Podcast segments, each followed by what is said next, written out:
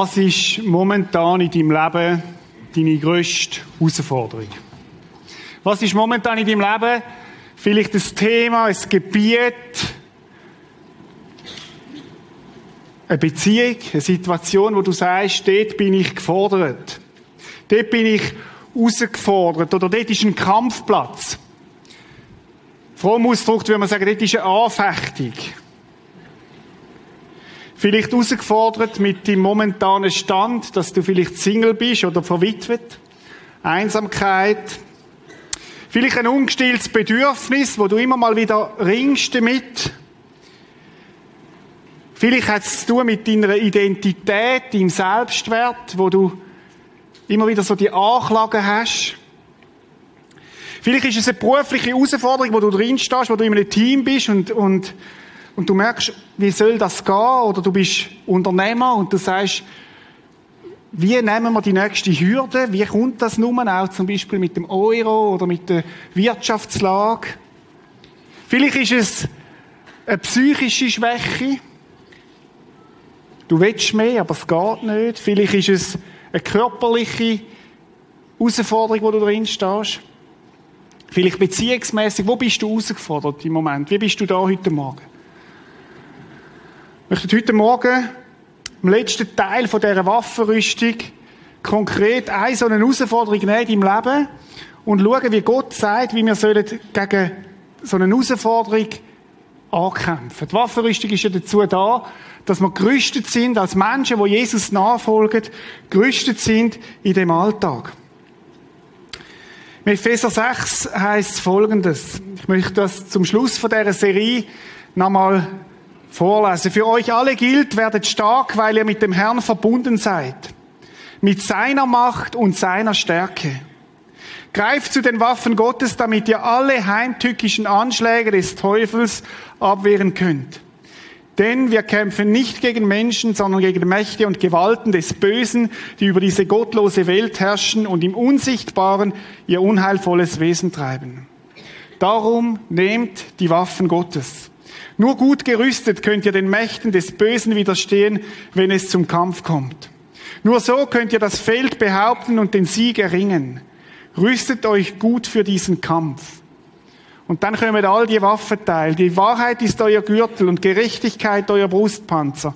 Macht euch auf den Weg und verkündet überall die rettende Botschaft, dass Gott Frieden mit uns geschlossen hat. Verteidigt euch mit dem Schild des Glaubens, an dem die Brandpfeile des Teufels wirkungslos abprallen. Die Gewissheit, dass euch Jesus Christus gerettet hat, ist euer Helm, der euch schützt. Und nehmt das Wort Gottes. Es ist das Schwert, das euch sein Geist gibt. Das Wort Gottes als ein Schwert, das euch der Geist gibt. Und um das soll es heute Morgen gehen. Das Wort Gottes als eine Waffe, die wir dürfen brauchen, dürfen anwenden. Egal auf welchem Gebiet das bei dir gerade ist, es ist genau so. Und dann sehen wir das Schwert. Bei den römischen Soldaten ist das Schwert genau etwa so, ist ziemlich originalgetreu in Abbau, etwa 50 Zentimeter lang. Und das Schwert hat sich unterscheiden, unterschieden von den anderen Waffenrüstungsteilen. Die anderen Waffenrüstungsteile, die haben ja einen bestimmten Bereich beschützt. Zum Beispiel der Panzer von der Gerechtigkeit, wo, wo die Brust beschützt. Oder der Helm vom Heil, wo der Kopf beschützt. Oder Schild, wo, wo, wo einen Teil vom Körper auch beschützt. Mit dem Schwert haben wir es zu tun mit einer Waffe, wo eigentlich der Angriff kämpft gegen die Gesamtheit der Angriff. Und es ist die einzige Waffe, wo keine defensive Waffe nur ist sondern es ist auch eine offensive Waffe. Man muss sich das vorstellen. In der einen Hand ist das Schild und in der anderen Hand das Schwert. Und interessanterweise ist es eine Waffe für einen Nahkampf. Es ist also nicht eine Waffe, wo du irgendwie weit wegkämpfst, sondern Sachen, die dir näher kommen. Und dort soll man es anwenden. Der Paulus braucht das in Epheser, im Epheser 6. Und er beschreibt, sagt Gottes Wort ist die Waffe. Gottes Wort ist das Schwert. Im Hebräer 4, Vers 12 heißt es folgendes. Gottes Wort ist voller Leben und Kraft. Und dann geht es weiter. Es ist schärfer als die Klinge eines beidseitig geschliffenen Schwertes. Wir in der Küche haben in der Regel nur eine Seite, die geschliffen ist, aber das ist ein zweischneidiges Schwert. Und dann geht's weiter und er sagt, dringt es doch bis in unser Innerstes, bis in unsere Seele und unseren Geist und trifft uns tief in Mark und Bein. Paulus redet das erste Mal, dass das Schwert uns selber soll treffen. Und das ist ganz wichtig, dass wir uns von Gottes Wort immer mal wieder treffen lassen. Wo du merkst, du liest einen Text und merkst, wow, das bin ich. Und auch heute Morgen kannst du dich treffen lassen von Gottes Wort oder du kannst es weiter weg haben. Hat etwas zu tun mit dem, ob du zulässt. Bis in unsere Seele und unseren Geist und trifft uns tief in Mark und Bein. Dieses Wort ist ein unbestechlicher Richter über die Gedanken und geheimsten Wünsche unseres Herzens. Bibel, das Wort Gottes als das Schwert. Jetzt, wenn ihr gut aufpasst habt in dieser ganzen Waffenrüstungsserie, dann haben wir beim ersten Waffenteil den Gurt von der Wahrheit gehabt. Und ich habe gesagt, der Gurt von der Wahrheit ist das Wort von Gott als Ganzes. Das ganze Wort Gottes als, als, als Ganzes, als Ganzes. Der ganze Heilsplan von Gott, den er hat mit seinem Volk, den er hat mit dir und mir, wo er sagt, ich liebe dich. Du bist schuldig geworden, darum ist Jesus gestorben am Kreuz auf Golgatha, damit du kannst leben, damit du mir kannst nachfolgen. Und jetzt beim, beim Schwert vom Geist haben wir es nicht mit dem ganzen Wort von Gott zu tun, sondern mit einem ganz bestimmten Wort für eine ganz bestimmte Situation. Wo Gott sagt, ich gebe dir Schwert für ganz eine konkrete Situation, für eine konkrete, für einen konkreten Angriff, für einen konkreten Moment, wo du angegriffen bist wo du es darfst brauchen und auch dagegen ankämpfen. Eigentlich müsste auf jeder Bibel ein Kleber draufstehen, wo steht Vorsicht, Waffe. Das ist ein gefährliches Teil. Und wenn du die Bibel noch nie gelesen hast, dann ist es vermutlich darum, weil du bis jetzt abgehalten worden bist dafür, weil das könnte dein Leben verändern. Gottes Wort hat das Potenzial, wenn wir es ernst nehmen, dass es uns trifft und durch Mark und beigeht und unser Leben auf den Kopf stellt. Der C.S. Lewis, der die Chroniken von Narnia geschrieben hat, dem ist es genau so gegangen. Der hat plötzlich gemerkt, das Wort fängt an leben, das verändert etwas in meinem Leben. Es ist ja eins, um das Wort zu wissen und um die Gefährlichkeit vielleicht zu wissen, aber es ist nochmal etwas ganz anderes, ob ich auch weiß, wie ich damit umgehen kann, ob ich weiß, wie ich das handhabe im Alltag. Und manchmal habe ich den Eindruck, wir sind noch nicht so ausgerüstet, wie wir könnten sein. Wir wissen zwar um das Wort von Gott, aber haben wir gelernt damit, im Alltag wirklich zu leben, als ein Schwert, das ein Soldat dabei hat? Ich möchte mal fragen, heute Morgen können wir ein bisschen Licht haben im Saal, vielleicht auch im Kino. Wer von euch hat ein Sackmesser im Sack? Gibt's noch so Helden? Guido, könntest du mal führen kommen, Harald? Und komm doch du auch mal noch führen, komm mal führen. Ich will das sehen. Ich, ich, ich will mal schauen, ob ihr wirklich, ob das stimmt. Es gibt noch tatsächlich so ein paar alte Herren, die ein Sackmesser im Sack haben, oder?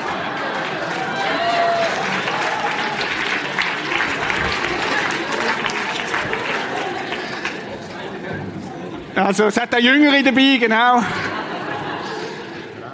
Also gut. Darf ich mal eure Sackmesser sehen? Also es kommen immer mehr, okay. Es hat auch noch Frauen, wow.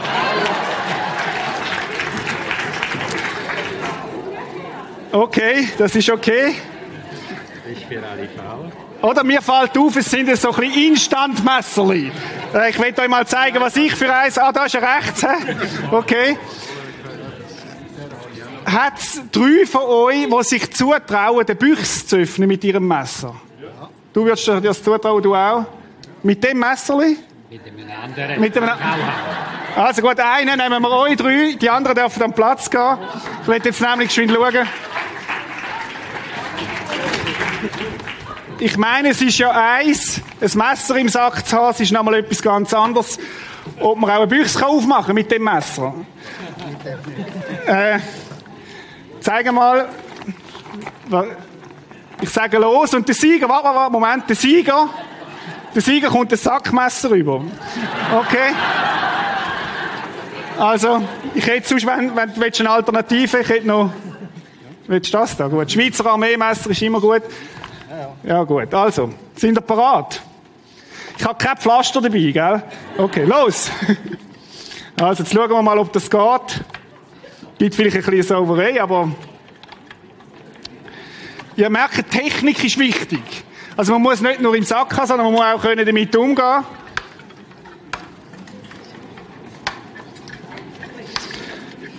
Ja, sind also nicht schlecht.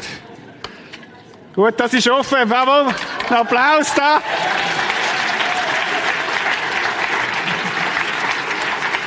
Das hat vermutlich zu tun, weil es mein Messer war, gell? Das ist für dich. Danke vielmals, ihr könnt Platz nehmen. Merci vielmals. Ihr könnt die Büchse nachher holen, he? am Schluss. Es ist eins, ein Messer im Sack zu haben, und es ist nochmal etwas ganz anderes, ob man mit dem auch richtig umgehen kann. Schaut, Leute, wenn ich jetzt fragen wer von euch hat die Bibel dabei heute Morgen? Können wir mal? Okay. Und jetzt würde ich gerne drei haben, wo wir könnten fragen über die Bibel. Wer wird sich melden? Nein, ist gut. Äh, aber verstehen es geht ja um das, dass wir lernen, mit Gottes Wort auch umzugehen. Dass wir lernen, Gottes Wort in den Alltag hinein anzuwenden. Und darum ist es wichtig, dass wir lernen, Gottes Wort zu brauchen dort, wo es, wo es nötig ist. Du kannst die besten Büchse die haben und kannst verhungern, wenn du nicht weißt, wie aufmachen. Du kannst einfach hungern, wenn du Gott, Gottes Wort die hast, aber nicht gelernt hast, wie du mit ihm umgehst im Alltag. Wir müssen lernen, das Schwert anzuwenden. Jakobus 4,7 heißt ordnet euch Gott unter. Das, mit dem fängt es an. Das ist immer der Anfang von aller Weisheit, dass man uns Gott unterordnet. Und dann heißt leistet dem Teufel Widerstand und er wird vor euch fliehen. Wir müssen lernen, Widerstand zu leisten und dann wird er vor uns flüchten. Gottes Wort, nehmt das Wort Gottes, euer Schwert, das euch der Geist gibt, heißt Epheser 6, 17. Wir können von einem lernen, wie er das mit dem umgegangen ist. Es gibt einen in der Bibel, der hat das hervorragend gemacht, und das ist Jesus Christus selber. Von Jesus heißt es im Hebräer 4,15 folgendes. Denn er gehört nicht zu denen, die unsere Schwächen, oder wir könnten sagen, unsere Kämpfe, unsere Angriffe, unsere Herausforderungen, unsere Krise, unsere, unsere Schwierigkeiten nicht verstehen und zu keinem Mitleid fähig sind. Jesus Christus musste mit denselben Versuchungen kämpfen wie wir. Musst du das mal, durch, musst du mal das Geschenk durch den Kopf gehen lassen. Er hat das Gleiche durchgemacht, was du im Moment durchmachst, wo deine Kampfplätze sind. Er weiß um das. Er kennt das. Und darum ist er eine gute Adresse, dass wir uns an ihn wenden. Doch im Gegensatz zu uns hat er nie gesündigt. Das heißt, er hat, er hat es richtig gemacht. Er hat richtig gelernt, damit umzugehen. In Matthäus ist aufgeschrieben von einer Begebenheit, wo Jesus uns lehrt, was es heißt, mit dem Schwert umzugehen. Und es ist wirklich wie, ein, wie lehrbuchmäßig fast. Es heißt in Matthäus 4, 1 bis 11 folgendes. Danach wurde Jesus vom Geist Gottes in die Wüste geführt. Lasst uns das mal geschwind anschauen. Wir haben letzte Woche gehabt von dem Zwischenland, von dem noch nicht oder nicht mehr und noch nicht. Von dem Land, wo wir aufgebrochen sind, wo wir gesagt haben, wir möchten Gott nachfolgen, möchten Jesus persönlich ihm nachfolgen, aber wir sind noch nicht im Ziel. Das ist Zwischenland. Und ich habe gesagt, das ist manchmal auch Wüste. Und jetzt müssen wir mal schauen, was es da heißt. Da wurde Jesus vom Gottes Geist in die Wüste geführt. Es gibt Zeiten, wo Gott Sachen zulässt. Wüste Zeiten wo es schwierig ist, wo es kalt oder heiß ist, wo es Herausforderung ist. Und dann heißt es, wo er den Versuchungen des Teufels ausgesetzt sein sollte. Es ist nicht Gott, der versucht. Aber Gott lässt es manchmal zu, dass der Teufel uns versuchen kann. Kaum ist er in der Wüste, ist er Versuchungen ausgesetzt. Und dort ist der Platz, wo wir auch mit Kämpfen zu tun haben, oft in dieser Wüste. Jetzt müssen wir aber wissen, bevor Jesus in die Wüste geführt worden ist, gibt es ganz entscheidende Stelle. Und jetzt müssen wir in der Bibel noch mal ein bisschen zurück, bevor wir mit dieser Geschichte weiterfahren. Du kannst mal den nächsten Vers schauen. Das ist unmittelbar vor dem Ereignis, wo er in die Wüste geführt wurde, heißt gleich nach der Taufe stieg Jesus wieder aus dem Wasser. Jesus hat sich taufen lassen. Als ein Zeichen von der Demut auch. Als ein Zeichen, dass er, dass er mit Gott unterwegs ist. Der Himmel öffnete sich über ihm und er sah den Geist Gottes wie eine Taube auf sich herabkommen. Gottes Geist hat Jesus erfüllt, hat ihn, ist bei ihm gewesen, sichtbar. Wir haben immer im Hinterkopf, nachher ist sie in die Wüste gegangen. Und dann passiert Folgendes. Gleichzeitig sprach eine Stimme vom Himmel, dies ist mein geliebter Sohn, der meine ganze Freude ist. Wisst ihr, was da passiert? Gott bestätigt Jesus seine Identität. Gott sagt, hey, du bist mein geliebter Sohn, an dir habe ich Freude, an dir habe ich, es gibt kein größeres Wort, wo ein Vater zu seinem Sohn kann sagen, das ist mein geliebter Sohn, der meine ganze Freude ist. Und das ist wichtig, dass man das versteht. Das ist die Zusage von Gott, wo jedem von uns gilt, dass er Freude hat an uns. Dass wir seine geliebten Kinder sind, heißt im 1. Johannes 3,1. Dass wir das dürfen wissen. Und trotzdem gibt es Kämpfe. Und jetzt gehen wir zurück wieder zu Jesus, wo dann in der Wüste ist und wo dort, wo dort angefochten wird. Übrigens, die Taufe von Jesus hat immer, oder Taufe hat immer etwas identitätsstärkend. Darum taufen wir auch. Als ein Zeichen, ich folge Jesus nach und ich gehöre zu ihm. Und wenn du noch nicht dich taufen lassen hast, aber Jesus nachfolgst, dann melde dich an für die nächste Taufe. Ostersonntag wird sie sein. Es geht weiter. Das heißt, 40 Tage und Nächte lang aß er nichts. Jesus hat gefastet, hat sich ausgerichtet, hat sich vorbereitet auf das, was kommt. Der Hunger quälte ihn. Und jetzt müssen wir mal schauen, was da passiert. Es ist bilderbuchmäßig. Der Hunger quälte ihn. Da kam der Teufel. Dort, wo ein Hunger ist, dort, wo ein Bedürfnis ist, wo, wo, wo, wo eine Schwierigkeit ist, eine Herausforderung, dort macht sich auch Satan auf und stellt ihn auf die Probe. Er fordert ihn heraus, wenn du Gottes Sohn bist, dann mach aus diesen Steinen Brot. Wenn du Gottes Sohn bist, wisst ihr, was das heißt? Er stellt die Identität in Frage. Wer bist denn du? Er sagt, wenn du es überhaupt bist. Und das ist einer der Kampfplätze, wo wir als Nachfolger von Jesus permanent drin sind. Wer bist denn du? Du willst Nachfolger sein von Gott. Wer bist denn du? Satan versucht. Und er sagt eigentlich mit seiner Versuchung, nimm dir selber, was Gott dir noch geben kann. Nimm dir selber, was Gott dir möchte geben. Er klagt auch Gott an, sagt, schau mal, Gott lässt dich hungern. Bei Gott kommst du doch zu kurz. Wenn du mit Gott unterwegs bist, kommst du doch zu wenig über. Das lohnt sich doch gar nicht. Mach dir Brot. Hilf dir selber. Nähr dich selber. Erwarte nicht von Gott, dass er dich nährt. Etwas, was ich herausgefunden habe in meinem Leben und was sich da deckt. Der Anwalt, Satan macht sich immer zum Anwalt für unsere Bedürfnisse. Immer. Und dort kommt er, wie ein fieser Wolf, und sagt, hey, ich kann das stillen. Satan verstellt sich als Engel vom Licht. Das ist der nächste Vers. Er selbst, der Satan, verstellt sich als Engel des Lichts. Als jemand, wo sich, wo es doch gut meint. Aber es hat immer einen Pferdefuß dahinter. Und jetzt müssen wir schauen, was Jesus macht. Jesus nimmt sein Schwert und hebt es an. Und es heißt Matthäus 4,4, aber Jesus wehrte ab, sagt, hey, stopp. Stopp, stopp. Und er sagt, nein, denn es steht in der Heiligen Schrift, der Mensch lebt nicht allein von Brot, sondern von allem, was Gott ihm zusagt. Der Mensch lebt nicht allein vom Brot, sondern von allem, was Gott ihm zusagt. Wisst ihr, was er macht? Er sticht zu. Er sagt, hey, stopp. Stopp. Du hast kein Recht, mich anzulügen. Und das ist ein weiteres Indiz von Satan. Er ist ein Lügner. Was Jesus macht, er zitiert aus 5. Mose 8, Vers 3. Er nimmt sein Wort und sagt, hey, da, da steht es geschrieben. Und er hebt sie mir entgegen. Gott hat mich immer versorgt und er wird mich auch in Zukunft verfolgen. Gang weg mit dem Fastfood-Angebot. Er lässt mich nicht hungern. Übrigens ein wunderschönes Detail, wenn wir die Geschichte fertig lesen. Vers 7, und vielleicht machst du das mal heute Nachmittag. Die Engel sind nachher gekommen und haben Jesus versorgt. Das ist genau eingetroffen, was er gesagt hat. Die Engel selber haben Jesus nachher dient. Einfach ein bisschen Zeit versetzt. Was macht Jesus? Er nimmt das Wort Gottes und entlarvt die Lüge von Satan und hebt sie ihm entgegen.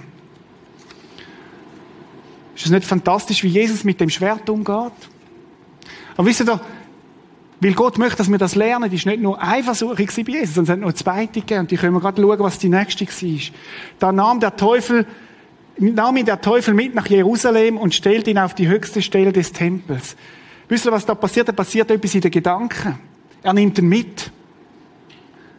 Und das kann bei uns auch passieren, dass wir in Gedanken wegbeamt werden und sagen, wir machen uns Vorstellungen und weiß ich was alles.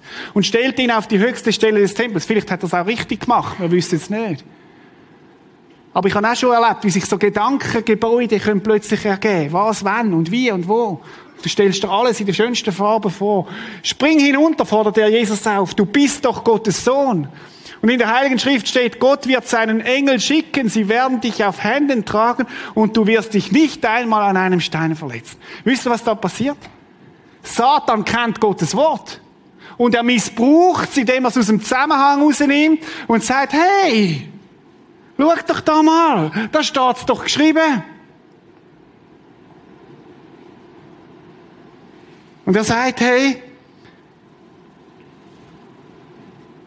Zeig doch mal, wie groß dein Gott ist. Beweis doch mal, wie gut Gott ist. Und wiederum stellt er die Güte von Gott in Frage. Er wird dich doch auffangen. Er wird es dir doch geben. Du bist doch Gottes Sohn. Hey, du kommst groß raus, wenn du das machst. Und es ist die Versuchung, will jetzt beweisen, wie gut Gott ist. Es ist auch die Versuchung, Gott zu missbrauchen für seine Zwecke. Kennst du das?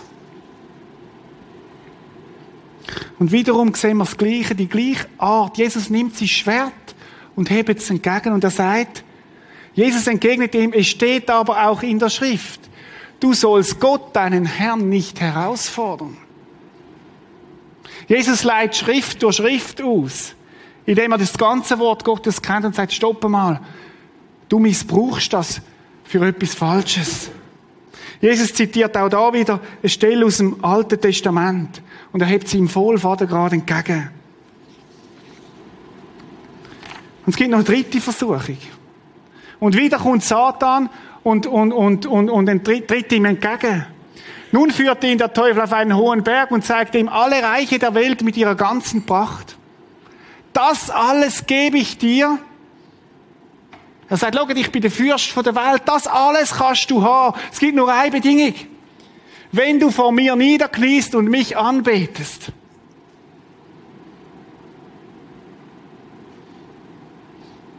Kennst du die Herausforderung, die Versuchung? Wo wir plötzlich Kompromisse eingehen, damit wir es überkommen? Die Bibel die Geschichte von dieser Berufung für ein Linsengericht. Der eine hat Hunger gehabt. Und weil er Hunger gehabt hat, hat er Hunger gehabt und hat dem Bruder gesagt, komm, ich gebe dir meine Berufung, dafür komme ich ein Linsengericht über. Könnte das unsere Herausforderung sein, dass wir unsere Berufungen hingeben, damit momentan ein Hunger gestillt wird? Das ist eine ernste Frage. Ich habe immer wieder erlebt, wie Christen angefangen haben, Kompromiss eingehen in ganz entscheidenden Fragen in ihrem Leben. Und da sind wir alle in der Gefahr. Und wir können eine Berufung opfern für ein, für ein Leidensgericht. Das ist die Versuchung von der Autonomie und der Selbstherrschaft. Selber wollen gross sein, selber wollen der Herr sein. Aber schau mal, entweder bettest du Gott an oder du bettest etwas anderes an. Anbeten tust du immer. Und die Frage ist, was bettest du an? Wie geht Jesus um? Er zieht sein Schwert und sagt, aber Jesus wies ihn ab. Weg mit dir, Satan. Er redet ihn direkt da und sagt, hey, gang weg. Denn es steht in der Heiligen Schrift, bete allein Gott, deinen Herrn an und diene nur ihm. Da verschwand der Teufel und die Engel, und jetzt haben wir's, und die Engel Gottes kamen und sorgten für ihn. Es gibt Momente, wo wir auch anstehen und sagen, im Namen Jesus, hau ab. Ich gehöre ihm und ich bete nur ihn an und ich kann keinen Kompromiss sein mit meinem Leben. Auch wenn es noch so verlockend aussieht und so verlockend ist. Wie geht Jesus mit dem Schwert um? Er nimmt es. Vielleicht müssen wir weiter vorne anfangen. Er ist auch versucht gewesen. Es ist auch umkämpft gewesen. Und wenn Jesus umkämpft erlebt hat, werden wir es auch erleben. Und Jesus nimmt das Schwert und hebt es dreimal an, indem er Wort Gottes ihm entgegenhebt. Und wisst ihr, was interessant ist, dass zwei Komponenten da zusammenkommen. Nehmt das Wort Gottes, euer Schwert, das der Geist euch gibt. Hast du schon mal überlegt, warum das zusammenkommt? Da ist Gottes Geist und da ist Schwert, weil es ist das Wort von Gott. Ich habe, mich, ich habe mir lange überlegt, was bedeutet das? Und ich habe gemerkt, es gibt zwei Tendenzen, wenn ich in die Kirchengeschichte hineinschaue, wo beide, glaube ich, falsch sind und beides eine Gefahr ist. Das eine ist die Gefahr, wenn du Gottes Wort nimmst, ohne dass du Gottes Geist hast, wo dir Gottes Wort aufschlüsselt. Das sind die, die rein intellektuell als Wort Gottes angehen. Das sind die, die zu verkopften Christsein tendieren. Einen akademischen Zugang suchen zu Gottes Wort und versuchen, so Gottes Wort zu verstehen. Du wirst keine Kraft haben da drin. Wenn Gottes Wort dir nicht aufschlüsselt, Gottes Geist dir nicht aufschlüsselt, was gemeint ist damit, wirst du es nicht verstehen. Vielleicht sitzt du da heute Morgen und sagst, genau so ist es mir gegangen mit der Bibel. Ich verstehe sie nicht. Es ist für mich immer wieder beeindruckend, was passiert, wenn Menschen umkehren und Jesus Christus ihr Leben geben, ihn um Vergebung bittet und dann Gottes Geist einladet in ihr Leben und es ist passiert fast minütlich, kannst du zuschauen, wie sie mir nachher sagen, ich habe angefangen, Gottes Wort zu verstehen. Plötzlich hat es angefangen, Sinn zu machen. Plötzlich habe ich es angefangen zu verstehen, es ist mir wie Schuppen von den Augen gefallen. Wenn du Gottes Wort rein intellektuell dran angehst, wirst du es nicht verstehen. Es wird zu einem verkopften Christsein führen. Und du wirst nicht fähig sein, im Kampf zu bestehen. Darum ist Gottes Wort und Geist so wichtig, dass das zusammenkommt. Und es gibt die andere Tendenz, dass Menschen behaupten, dass wenn man nur die Erleuchtung hat vom Heiligen Geist, dass man dann Gottes Wort gar nicht mehr braucht. Ist auch eine Tendenz, ist auch eine Gefahr, wo man von der anderen Seite vom Ross runtergeht. Auch das findet sich in der Kirchengeschichte noch und noch. Das ist das Problem von der Quäker. George Fox einen guten Anfang gemacht hat erweckliche Aufbruch. Und irgendwann haben sie das Gefühl gehabt, wir brauchen Gottes Wort nicht mehr, weil, weil die Erleuchtung von Gottes Geist doch so das langt. Und es ist zu Schwärmerei und Fanatismus. Gut angefangen, aber im Laufe der Zeit die Basis von Gottes Wort verloren. Nehmt das Wort Gottes, euer Schwert, das der Geist euch gibt. Weißt du, was das heißt? Jesus hat das Wort Gottes kennt und Gottes Geist hat es ihm in Erinnerung gerufen, in den Minuten, wo er es gebraucht hat. Das ist ein Zusammenspiel. Und wir dürfen das nicht auseinandernehmen. 2. Korinther 3,6, denn der Buchstabe tötet, Gottes Geist aber schenkt Leben. Man braucht beides, gehört zusammen. Und du kannst dir selber überlegen, in welcher Gefahr dass du stehst, auf welcher Seite raus vom, vom Ross runterzugehen. Liesest du Gottes Wort rein, intellektuell, und, und das ist alles, und brauchst Gottes Geist gar nicht, hast vielleicht noch gar nicht mit ihm gerechnet. Oder vielleicht liest du es gerade auf die andere Seite und sagst, ich brauche Gottes Wort gar nicht mehr, Gottes Geist langt mir. Beides ist eine falsche, falsche Richtung. Gottes Geist führt Jesus in die Wüste. Erinnert ihm die Worte, die er nachher brauchen kann, um zu kämpfen.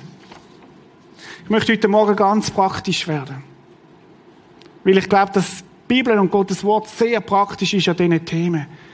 Ich möchte dich zuerst fragen, kennst du Gottes Wort und lebst du damit? Hast du gelernt, Gottes Wort im Alltag ganz praktisch für dich anzuwenden? Es ist eins, ein Sackmesser im Sack zu haben, es ist nochmal ganz etwas anderes, damit zu leben. Wissen, wie man es anwendet, wissen, wie viel Klingen das hat. Als ich das Sackmesser postet habe, das ich da heute als Preis gegeben habe, hat mir die Verkäufer gesagt, schauen Sie mal, ich zeige Ihnen jede Einzelklinge. Wow. Ich dachte, das ist noch Service. Und es hat mehr Klingen gehabt, als ich gedacht habe. Ich bin, bin gestaunt, was da alles dran ist. Wir werden als Pastorin Prisma nicht müde werden, dir zu sagen, lern Gottes Wort und lies es täglich. Wenn du willst, gerüstet sein für den Kampf, dann muss das zu einer Gewohnheit werden in deinem Leben. Und manche Christen sind schwertlos unterwegs, weil sie nie gelernt haben, Gottes Wort zu lesen, weil sie nie gelernt haben, eine gute Gewohnheit zu entwickeln. Wir müssen lernen, es anzuwenden. Ich habe gestern, ich hatte die Woche einen stillen Tag gehabt, mache das ab und zu, wo ich mich einfach zurückziehe und, und einen Tag mit Gott verbringe. Und dort habe ich einen Vers gelesen vom Timotheus. Ich bin gerade so ein bisschen am Durchlesen, was der Timotheus alles für Aufträge bekommen hat. Und dann habe ich einen spannenden Vers gelesen. Ich dachte, den muss ich unbedingt noch einbauen. Körperliches Training hat einen gewissen Wert. Wer von uns geht alles ins Fitnesscenter? Wow, oder? Und wer geht joggen und macht sonst Sport? Ja, das sind viele. Das hat Wert. Einen gewissen Wert hat das. Zumindest auf dem Buch oder so. Aber geistliches Training ist noch viel wichtiger. Denn es verspricht Gewinn in diesem wie auch im zukünftigen Leben. Leute, lasst uns das geistliche Training machen. Täglich. Wenn wir gut gerüstet sind, kommen wir nicht um das herum. Wenn wir siegreich leben mit Jesus unterwegs sind, dann kommen wir nicht um das herum. Es gibt eine einfache Methode. Der Bonhoeffer hat das gemacht mit seinen Studenten. Er hat am Montag ihnen einen Bibelvers gegeben. Und er hat gesagt, wir werden jeden Tag zehn Minuten, Viertelstunde mit dem einen Bibelvers allein verbringen. Und wir werden den Bibelvers meditieren. Weißt du, was meditieren ist? Meditieren ist das, was die Kühe machen auf dem Feld. Die fressen das Gras, schlucken es ab und nehmen es wieder rauf. Sie schlucken es ab und nehmen es wieder rauf. Das ist Meditieren. Und das sollen wir auch tun, dass wir Gottes Wort lernen, damit zu leben. Dass wir lernen, dass, dass, dass das reingeht. Und ich bin auch ein Freund vom Auswendiglernen von Gottes Wort. Weil Gottes Wort uns das kann in Erinnerung rufen. Gottes Geist wird es uns in Erinnerung rufen, wenn wir es brauchen. Und das Zweite möchte noch konkreter werden. Das ist das Erste. Und ich, vielleicht ist es heute Morgen dran sagen. Und ich fange an, das Wort von Gott regelmäßig zu lesen. Und das Zweite ist, wo ich euch mitgebe, heute Morgen ganz konkret. Ich habe vorhin gesagt, wo ist eine konkrete Anfechtung in deinem Leben? Ein konkreter Punkt in deinem Leben, wo du, wo du herausgefordert bist. Und vielleicht nimmst du jetzt nochmal führen. Ich möchte vier Situationen kurz anschauen, wie du kannst Schwert vom Geist entgegenheben. Vielleicht ist deine dabei. Wenn deine Situation ist, dass du in einer schwierigen Herausforderung bist, beziehungsmäßig, berufsmäßig, familientechnisch, in der Verwandtschaft, weiß ich, vielleicht äh, ein Streit oder eine Herausforderung, wo du merkst, eigentlich übersteigt es meine Kraft. Satan sagt, hey, du bist am Ende. Es ist am Ende von deiner Fahnenstange. Ich möchte dir einen Vers mitgeben, wo du kannst mitnehmen für die Woche. Wo du konkret kannst den Vers nehmen und sagen, so, und ich hebe ihn entgegen. Erst kannst du den nächsten Vers bringen. Wenn du durch tiefes Wasser oder reißende Ströme gehen musst, sei Gott, ich bin bei dir. Du wirst nicht ertrinken. Und wenn du ins Feuer gerätst, wenn es heiß wird, bleibst du unversehrt. Keine Flamme wird dich verbrennen. Wenn das deine Situation ist, dann nimm den Vers und heb ihn so an. Steh an, aufrichtig, weil du bist das Königskind. Und sag, das ist der Vers, wo ich mich die Woche dran hebe. Und wo ich die Woche durch die Kämpfe durchgehe, bis er wird flüchten vor dir. Vielleicht bist du herausgefordert im Bereich von deiner Identität, im Selbstwert. Wer bin ich? Und du, du, du fühlst dich so unsicher. Dann gibt es einen zweiten, einen zweiten Bibeltext. So, so, der Wolf kommt und sagt, wer bist denn du schon? Was willst denn du schon? Du bist ein Stück Fleisch, du bist ein Schneckli, weiß ich was. Du, du kannst nichts, das Würmli. Und dann möchte ich dir sagen, dann gibt es auch für dich einen Vers, wo du kannst entgegengeben, wo du kannst sagen, stopp mal. Seht doch, wie groß die Liebe ist, die der Vater uns schenkt. Denn wir dürfen uns nicht nur seine Kinder nennen, sondern wir sind es wirklich. Und du hebst dem Wolf das entgegen und sagst, hey, stopp mal. Weißt du, mit wem du redest? Mein Vater ist der König vor allen Königen. Mein Vater ist der, wo das ganze Universum gehört hat. Und ich bin sein Kind. Und weißt du, was das heißt, wenn ich sein Kind bin? Ich bin ein Erbe. Hau ab. Das heißt geistlich kämpfen. Das heißt in diesen, in diesen Wüstenzeiten Schwert zu nehmen und es anzuheben. Ein nächstes Thema. Vielleicht spürst du deine körperlichen und psychischen Grenzen und das gehört mit dazu auch. In dem Zwischenland. Und wir dürfen beten um Heilung und wir werden es auch das nächste Mal wieder tun im Krankengebet. Aber es kann auch sein, dass Gott sagt, noch nicht. Paulus hat dreimal gefleht. Gefleht heisst, dass Gott ihm den, den, den, den Stachel im Fleisch wegnimmt. Vielleicht ist es ein Augenleiden gewesen, wir wissen es nicht genau. Und dann kannst du anstehen und sagen, hey, Gott sagt, lass dir an meiner Gnade genügen, denn meine Kraft ist in den Schwachen mächtig. Weißt du, was das heißt? Deine Schwachheit ist für mich überhaupt kein Problem, sagt Gott, sondern dort drinnen wird ich erst recht durchleuchten. Und wir dürfen das Schwert nehmen und das anheben. Und wenn Satan kommt und sagt, wo ist denn dein Gott? Und warum greift er nicht ein? Und dann sage ich, ich bin ein Gefäß von seiner Kraft und es leuchtet durch meine Schwachheit durch. Und er muss gehen. Und er muss gehen. Ich habe noch eine vierte. Vielleicht bist du an einem neuen Projekt dran, geschäftlich herausgefordert. Vielleicht ein neues Projekt privat, wo ihr euch etwas vorgenommen habt. Und du merkst, oh, das, über, das überfordert mich. Vielleicht bist du in einer Weiterbildung, wo du anstehst. So wie der Josua, der jetzt das Volk führen. Und er sagt, wie, wie soll das gehen, Gott? Das überfordert mich, die neue Aufgabe. Und dann sagt Gott zum Josua, sei mutig und entschlossen. Lass dich nicht einschüchtern, weil das ist der Wolf wieder. Das ist Satan, der will einschüchtern. Und hab keine Angst, denn ich, der Herr, ich, der Herr, dein Gott, bin bei dir wohin du auch gehst. Wow. Ich, der Herr, dein Gott, bin bei dir. Und weißt du was? Du musst gehen, Satan, weil Gott bei mir ist. Ist das nicht stark? Dass man das Schwert nehmen für die konkrete Situation und anheben. Das ist das Schwert vom Geist. Ich möchte beten. Peter Brütsch und ich haben das Gebet vorbereitet für die Serie.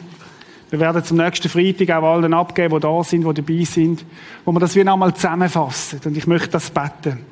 Jesus Christus, ich danke dir für deine Erlösung. Danke, dass ich dein Kind bin. Ich bin bereit, heute Morgen der Macht der Finsternis im Glauben an dich entschieden entgegenzutreten. Ich habe den Gurt von der Wahrheit umgebunden. Ich vertraue deinem Wort mehr als meinen Gefühl und meinem momentanen Erleben. Jesus Christus, ich habe den Panzer der Gerechtigkeit angelegt. Ich verlasse mich einzig und allein auf deine Gnade, nicht auf meine Gerechtigkeit, wo du mir geschenkt hast, auf die Gnade. Ich habe die Schuhe angelegt. Ich lege alle Menschenfurcht ab und ich bin parat für dich und das Evangelium vom Frieden einzustehen. Ich halte das Schild vom Glauben hoch, wo mich vor allen Führungen viel schützt. Ich verlasse mich auf deine Zusagen und vertraue dir allein. Ich ziehe den Helm vom Heil an. Ich halte daran fest, dass du mir alle Schuld vergeben hast. Und ich bin gewiss, dass ich eines Tages bei dir im Himmel wird sein. Und ich ergreife das Schwert von deinem Geist. Ich will mit deiner Wahrheit der Lüge von Satan entgegentreten. Danke, Jesus Christus, dass ich mit dir gut gerüstet darf in die nächste Woche hineingehen. Danke, Herr, dass du uns als ganze Gemeinde, als ganze Kirche die Waffen zur Verfügung stellst. Weil du weißt, in was für Kämpfe wir können stehen, aber du lässt uns nicht alleine drin. Ich möchte jetzt auch noch beten, Jesus, für die, wo, wo dich noch nicht persönlich kennen, wo heute Morgen das vielleicht manchmal ganz neu war, vielleicht noch ganz ungewohnt, Herr möchte ich bitten, dass du ihnen den Mut gibst, dich zu suchen. Dich, der lebendige Gott, der lebt und erfahrbar ist, Herr. Danke, dass du ihnen eine besondere Verheißung ist. Auch so ein Wort, das sagt, wer mich sucht von ganzem Herzen, von dem werde ich mich finden lassen.